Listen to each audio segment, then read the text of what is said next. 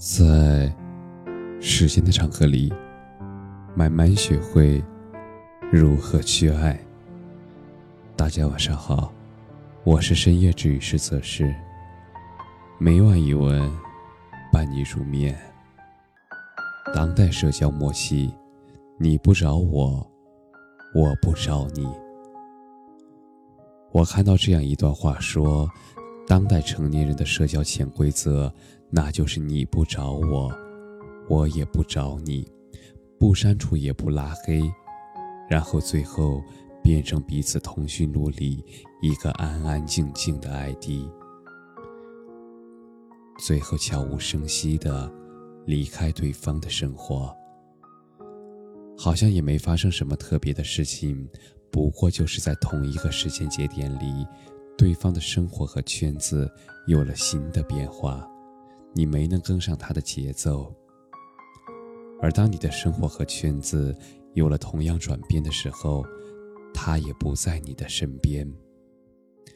你们就像两条交集又分开的平行线，你们各自运行在自己的人生轨道里，你们从此渐行渐远。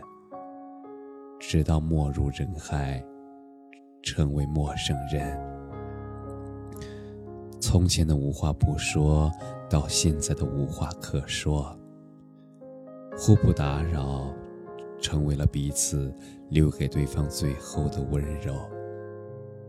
电视剧《乔家的女儿》中有个情节，我印象深刻，那是乔一成和初恋文居案。自南京别后多年，又在北京偶遇的画面。当年在南京，他们一个是初出茅庐的青年家教老师，而另一个是情窦初开的富家千金。他们心心相印，互诉衷肠，他们享受着爱情的滋润和温暖。然而，这段恋情并没有持续多久，因为文居安的母亲的工作调动，他们要举家搬迁到北京，两个人也依依不舍地道了别。多年以后，乔医生，他去到北京找离家出走的乔四梅，他趁着这次机会，他去看了文居安，他买了文居安喜欢吃的水果，心里期盼。他们还能像从前那样畅所欲言，互为知己。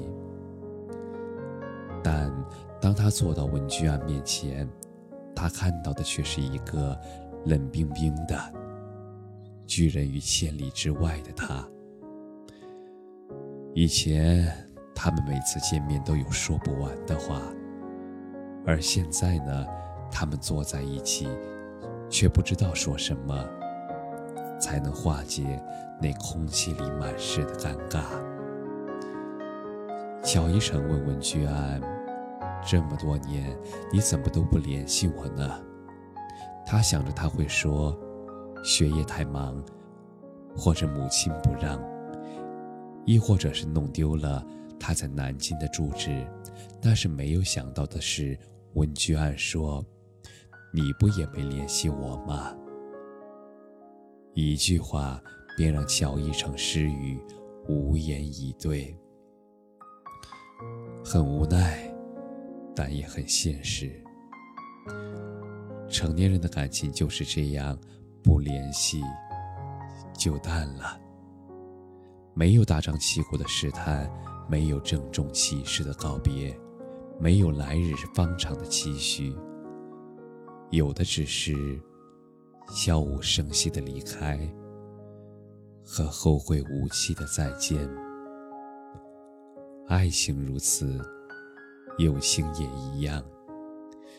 前段时间微博有个热搜话题，讨论的是好朋友是如何渐行渐远的。评论区有个网友说，他和最好的朋友相识。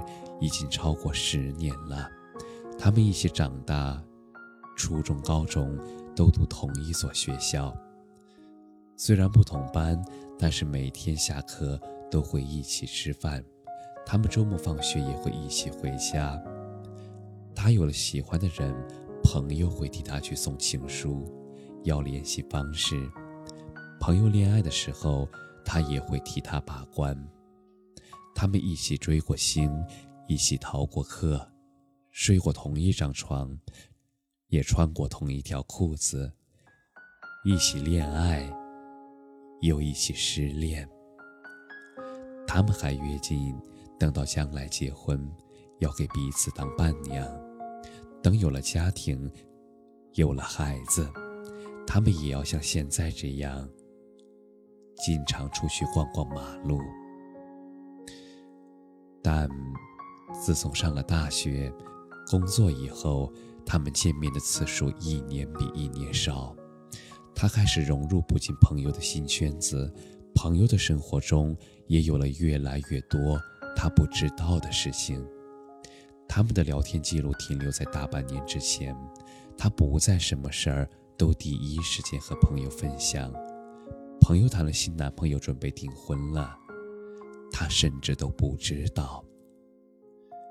想起一段话，我开始懂得，一些过去很要好的朋友，并不是因为彼此改变不联系了。也可能就是某次没有办法及时的分享喜悦，对方失落的时候没有给予安慰，或是其他很小很小的事情，但一点点积累，长了，你们的感情也就淡了。人总是越长大，越沉重，很多人也总是止步擦肩不能留，知交零落也不过是人生常态。如果可以，当然希望我们能够一直在一起；如若不能也没关系，至少我们曾经相伴着走过一段。来时的路，像何老师说过的，不要奢望把任何人留一辈子，留在自己身边，因为这个很难。有的人，他来就是陪你一段，我们也不能要求别人去忠诚于这一段感情，我们只能要求的只有我们自己。人生漫漫，有幸相伴走过一程，那就够了。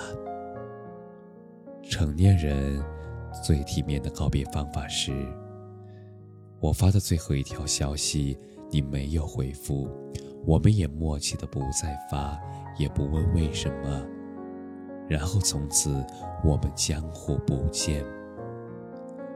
友情也好。爱情也罢，在成长的过程中，我们每个人都会不断的跟过去的自己、过去的人和事告别。所以，别再纠结那些渐行渐远的关系，而是愿意去相信一切都是最好的安排。只要一直往前走，我们总会遇见对的人，会遇见同行的人，会遇到那个真正志同道合的人。感谢你的收听，晚安。